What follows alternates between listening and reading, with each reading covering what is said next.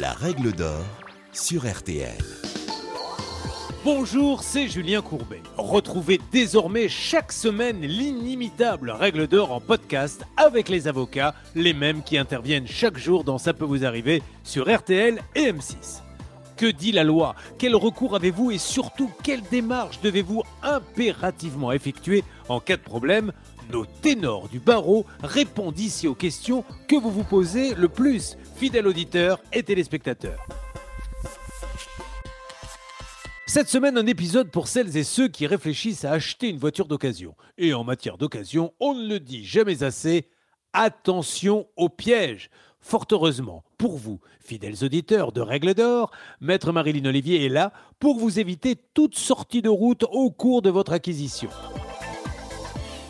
Lorsque vous achetez ou vous voulez acheter une voiture d'occasion, privilégiez dans un premier temps le vendeur professionnel au vendeur particulier. Un éventail très large de professionnels existe et surtout le vendeur professionnel est souvent un agent d'une marque qui engage son image et qui a besoin de garder une réputation de fiabilité. En outre, le vendeur professionnel vous offrira une garantie contractuelle qui peut aller de quelques mois à deux années. Alors avant d'acheter, que ce soit un professionnel ou un particulier, il faut vous renseigner sur le prix de la voiture d'occasion. N'hésitez pas à aller consulter l'Argus ou les cotes d'occasion.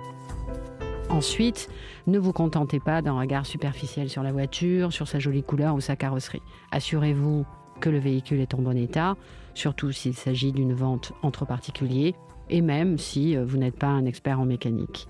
Pour ce faire, soulevez le capot, faites démarrer le moteur, essayez le véhicule et surtout vérifiez l'état extérieur mais également intérieur de celui-ci. Vous pouvez vous faire accompagner d'un professionnel si nécessaire et surtout faites un essai sur route. L'essai sur route vous permettra de constater des bruits ou des voyants qui s'allument. N'achetez pas un véhicule sans que l'on vous remette à la fois le certificat d'immatriculation et le certificat de visite de contrôle technique. Le certificat de visite de contrôle technique est obligatoire pour les véhicules d'occasion de plus de 4 années.